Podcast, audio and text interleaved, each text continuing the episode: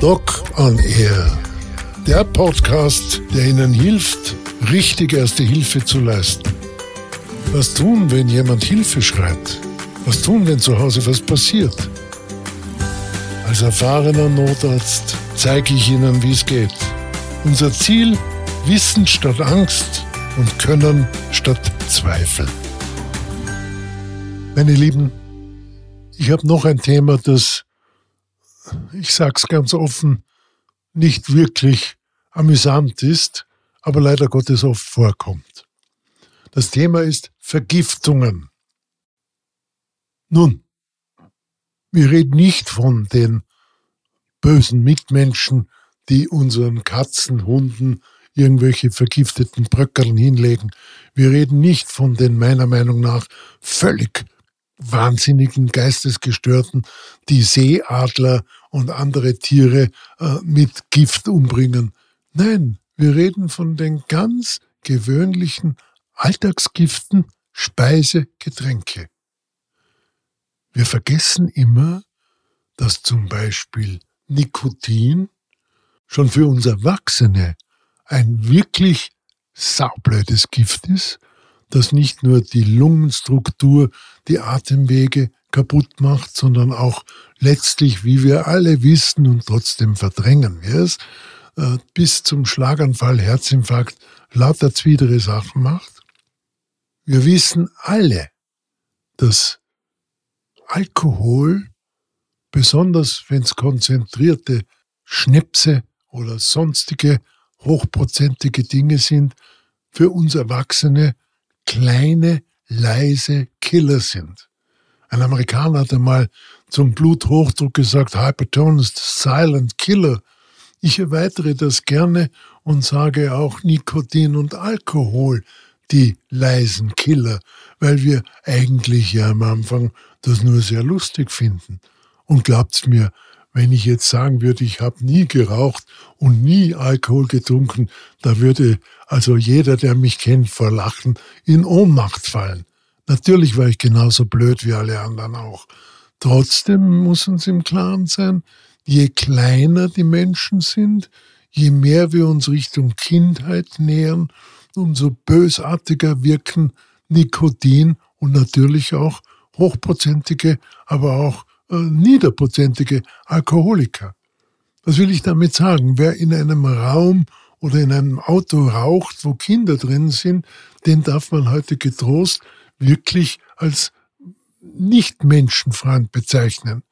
Wer seinen Kindern Bier, Wein oder Goppehüt, irgendwelche Likörchen oder sonst was zu trinken gibt, der hat einfach jegliche Realität verloren. Ich rede natürlich auch von herumliegenden Medikamenten, Drogen.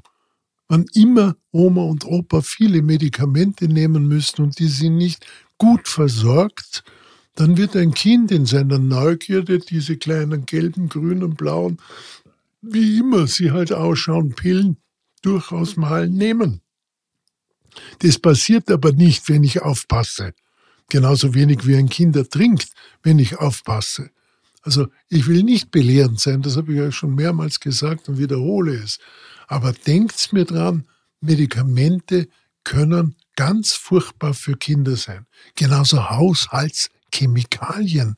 Und jetzt, glaubt's mir's oder nicht, auch Gewürze. Wisst ihr, dass ein halbes Eierlöffelchen Muskatnuss für ein Kind tödlich sein kann? Wisst ihr, dass Pfeffer und andere schärfere Gewürze wenn sie ins Auge kommen, schwerste Verätzungen machen, wenn sie geschluckt werden, schwerste Verbrennungen auch in den äh, Organen des Schluckens machen, natürlich auch Magen-Darm-Probleme machen. Gift wird über Atmung, Haut, Essen, Trinken aufgenommen. Übrigens ein kleiner Nebensatz. Wenn immer mehrere Menschen gleichzeitig die gleichen komischen Symptome zeigen, dann kann das durchaus eine Vergiftung sein. Ja, jetzt ist Schwammerlzeit. Der Regen war gut und überall werden wir unsere Schwammerl ernten können. Und leider passiert es jedes Jahr, dass auch die giftigen Schwammeln wie der Knollenblätterpilz, äh, den man halt immer zitiert, ich auch, äh, mitgekocht wird. Und wenn dann plötzlich mehrere Menschen Bauchschmerzen, Übelkeit, Erbrechen, Durchfall, äh, Sehstörungen, Gleichgewichtsstörungen bekommen, dann können wir schon davon ausgehen, dass hier eine generelle Vergiftung vorliegt. Das waren jetzt die Dinge, die wir zu uns nehmen. Was ist das hinterfotzigste und böseste Gift? Ich sag's euch, Kohlenmonoxid.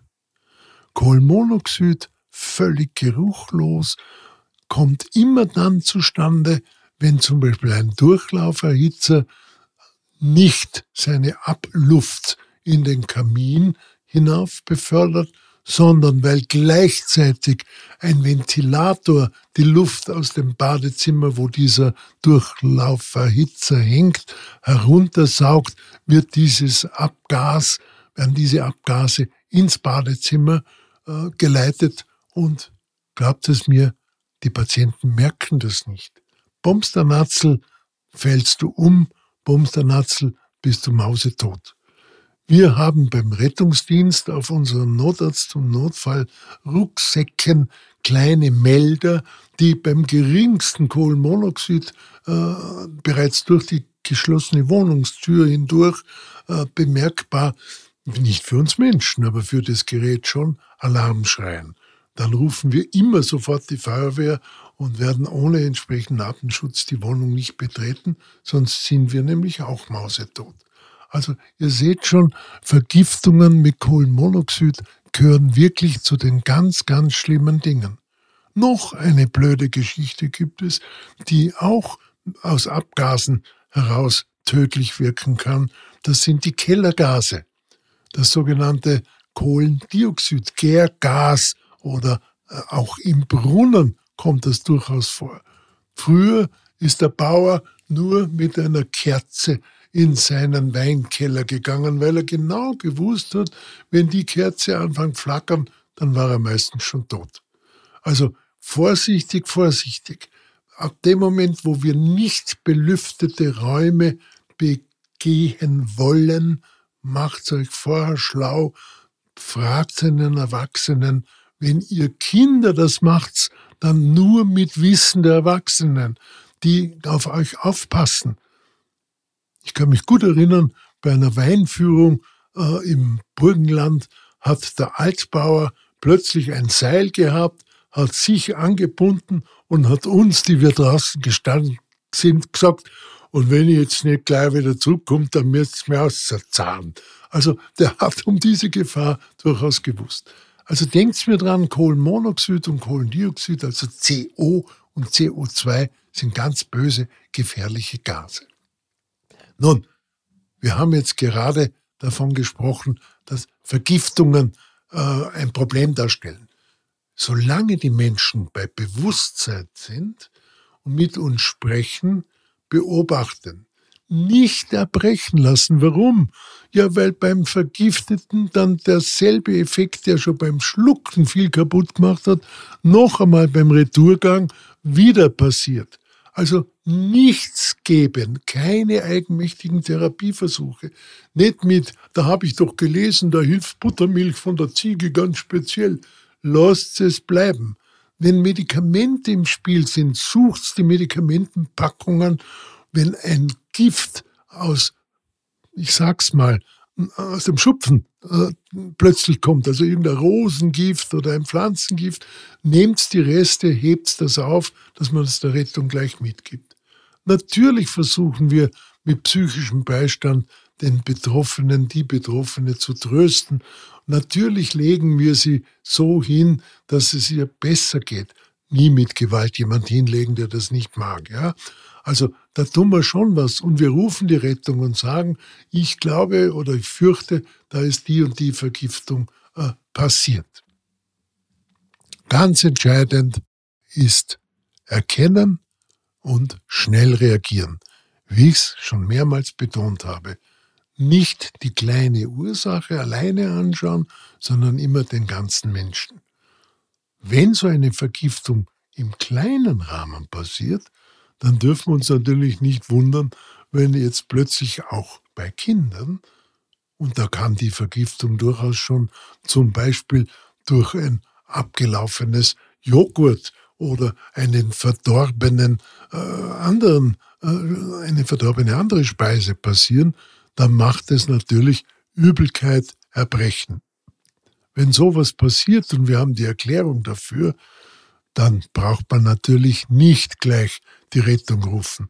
Das ist klar. Dann schauen wir mal, ob ein Wärmefläschchen äh, sozusagen der Weise gut tut. Achten auf Nahrungskarenz. Wenn der, die Patientin ein Wasser, ein normales Wasser trinken will, kann man das in kleinen Schlucken natürlich durchaus tolerieren. Wenn dann Durchfall dazukommt und wirkliches Bauchweh, na, dann wissen wir schon, was los ist. Und bei diesen kleinen Haushalts, äh, ohne, Vergiftungen ohne Haushaltsgifte dürfen wir natürlich durchaus in altbewährter Manier auch mal eine Tierkohle geben oder dürfen auch ruhig mal einen Kamillentee geben. Also da äh, müsst ihr euch nicht so zurückhalten. Im Zweifelsfall ruft eure Ärzte an, macht euch schlau und sagt, ich glaube, mein Kind hat, äh, ich sage jetzt mal, äh, einen alten Stinkerkäse gegessen oder die äh, Trauben waren nicht mehr ganz in Ordnung, das Obst war vergoren. Eigentlich habe ich auf dem Kirschenkompott schon ein paar weiße äh, Fleckern gesehen, hätte wissen müssen, dass da schon der Schimmelpilz wohnt. Beruhigen darf ich euch aber. Nicht jeder Schimmelpilz, das wissen wir vom Camembert, bringt uns auch gleich um. Also Bauchweh ist übrigens nur so nebenbei gesagt die Hauptdiagnose bei kleinen Kindern, die gerade mal reden können, aber noch nicht sagen können oder unterscheiden können, ob er Bauch, Unterbauch, Mittelbauch oder Rücken, da ist alles Bauchweh. Nicht verrückt machen lassen, beruhigen, ei ei, heile, heile Gänschen, das sind die Dinge, die wir unter dem Pauschalbegriff psychischer Beistand sehr wertvoll anwenden dürfen. Das hat schon die Oma so gemacht, also das passt schon. Eine häufige Darmproblematik bei Kindern, bei Kleinkindern ist dann, wenn die Nahrung umgestellt wird. Also wir fahren auf Urlaub, freuen uns wahnsinnig, endlich sind wir wieder in Griechenland, in der Türkei, in Kroatien, wo immer. Und das wissen wir ja alle, die Küche dort ist exzellent und manchmal vergisst man als Erwachsener, dass das für die Kinder vielleicht nicht ganz so leicht verdaulich ist. Und wenn dann plötzlich Tzatziki und andere Dinge ähm, am Tisch stehen, dann kann es natürlich passieren, nicht nur uns Erwachsenen, auch den Kindern, dass wir von den falschen Sachen zu viel essen. Eine Gefahr, das wissen wir alle und sollten das auch uns immer in Erinnerung rufen, ist natürlich, wann immer wir in fernen Ländern sind, ist die Hygiene nicht immer so, wie wir sie bei uns in Zentraleuropa gewohnt sind. Deswegen gibt es das alte englische Sprichwort, schäle das Essen, koche es oder vergiss es. Also man muss klar sagen, einfach so in irgendein Obst hineinbeißen, ohne dass man es abwaschen und macht man übrigens daheim nicht. Wenn wir irgendwelche Trauben, woher immer sie kommen, kaufen, wissen wir, die spülen wir zuerst einmal ein paar Minuten mit lauwarmem Wasser. Aus Vorsicht. Das sollten wir natürlich im Urlaubsort auch machen. Also eine sehr häufige, auch Kinder betreffende Urlaubserkrankung, nicht wirkliche schwere Erkrankung, aber doch Lästigkeit ist eben der Reisedurchfall. Klar kann sowas auch bei uns daheim passieren. Auch da können wir mal irgendein Lebensmittel erwischen, habe ich ja vorher schon erwähnt. Ja? Wann immer ein Kind plötzlich über Inappetenz klagt, also nein, ich habe keinen Hunger, nein, mir schmeckt es nicht, nein, mir ist leicht schlecht, nein, ich bin eigentlich, mag ich gar nicht spielen, dann können wir davon ausgehen, dass der Darm hier ein Problem hat. Wenn dann Pups dazu kommt, Ja, wie immer ihr dazu sagt, ihr könnt auch ein Vierzchen in Ehren dazu sagen, es ist wurscht. Ab dem Moment, wo Winde abgehen, können wir schon beruhigt sein. Wenn keine Winde abgehen und das Baucherl heftig wehtut und knallhart wird, sodass man nicht einmal irgendwas vertragt, geschweige denn eine Wärmeflasche, dann kann ich euch sagen, ist der Zeitpunkt gekommen, wo wir mit dem Kind ins Krankenhaus, Kinderklinik, Kinderarzt, da gibt es halt nicht so viele, ich weiß schon, aber da müssen wir was tun. Also denkt's mir dran, ein normaler kleine Bauchgrippe, auch Sommergrippe, die sich mal auf die Verdauung schlägt, ist nichts Dramatisches. Das kann man daheim äh, durchaus beherrschen. Ein sehr guter Trick ist Soletti. Vorsicht, dass sie nicht zugesalzen sind. Und eiskaltes Coca-Cola. Ja, richtig. Eiskaltes Coca-Cola in ganz kleinen Schlucken, also wirklich mit dem Teelöffel gegeben. Nicht eine ganze Liter Flaschen eiskaltes Coca-Cola aufchettern. Also mit kleinen Schlucken verbessert die Übelkeit. Salzstangen mit ein bisschen Salz drauf verbessern die Salzverluste. Und wenn nicht, dann müssen wir uns eben vorher auf der Apotheke einen Elektrolytersatz kaufen. Das ist ganz einfach. Ihr geht in die Apotheke und sagt, Frau Magister, Herr Magister, wir fahren jetzt auf Urlaub nach wurscht wo und wir haben schon die Erfahrung gemacht, unsere Kinder kriegen da ganz gerne mal einen ganz heftigen Durchfall. Was empfehlen Sie mir? Dann wird euch der auf jeden Fall eine entsprechende Elektrolytersatzmischung fertig, die man nur noch mit abgekochtem Wasser geben muss, äh, verordnen. Wenn das eine chronische Problematik ist, dann bitte mit dem Hausarzt reden. Gibt es auch sehr gute Medikamente, die den Durchfall durchbrechen. Weil nicht jeder Urlaubsort hat so wunderbare Ärzte, wie wir es von zu Hause her gewohnt sind. Also das kann dann schon einmal eine Challenge sein, wenn du da irgendwo bist, in nirgendwo, wo zwar ein fantastisches Meer und alles wunderbar ist, all inklusiv, wie es so schön heißt, aber ein Doktor findest weit und breit nicht. Denkt's mir also dran. Bitte macht's keine eigenen Experimente mit irgendwelchen Einläufen oder ich darf es nochmal sagen, selbstgebrockten, so viel gesunden Kräutern. Wir haben im Moment so ein bisschen die Kräuteritis. Jede Zeitung bringt zumindest in der Wochenendausgabe irgendeine tolle Dame, einen tollen Herrn, der blind genau weiß, welches Kräutel bei welcher medizinischen Indikation angezeigt ist. Vertraut unseren Ärzten, Ärztinnen, die haben das gelernt und die werden euch auch sicher gut beraten und macht keine Experimente, schon gar nicht mit Kindern.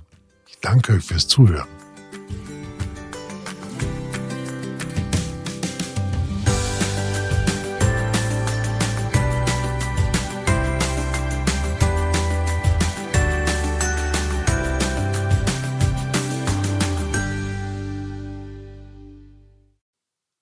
Noch eine wichtige Information. Ich habe ein autogenes Training zusammengestellt. Ich unterrichte das seit vielen, vielen Jahren und habe mir gedacht, das wäre doch etwas. Man kann es unter www.ohne-stress.com käuflich erwerben. Und für Sie als treue Podcast-Hörerinnen und Hörer habe ich mir gedacht, mache ich einen Rabatt Podcast 20. Damit bekommen Sie dieses wirklich wunderbare autogene Training um 20 Prozent billiger. Für sich oder auch für Freunde. Ich wünsche Ihnen viel Erfolg.